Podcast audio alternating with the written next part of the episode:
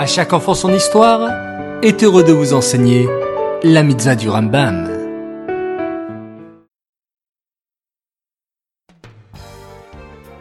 Bonjour les enfants, Bokertov, content de vous retrouver, j'espère que vous êtes en pleine forme. Baou Hashem. Aujourd'hui, nous avons une mitzvah, qui est la mitzvah négative numéro 113.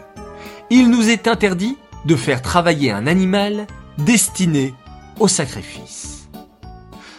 Comment peut-on faire travailler un animal?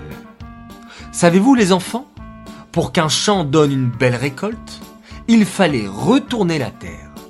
Pour cela, on prenait des animaux comme des taureaux qui devaient tirer une machine qui est appelée une charrue et ainsi on retournait la terre. Cela est appelé un travail.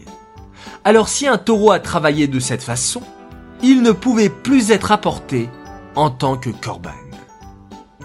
Cette mitzvah est dédiée les Nishmat, Gabriela Batmoshe, Aléa Shalom.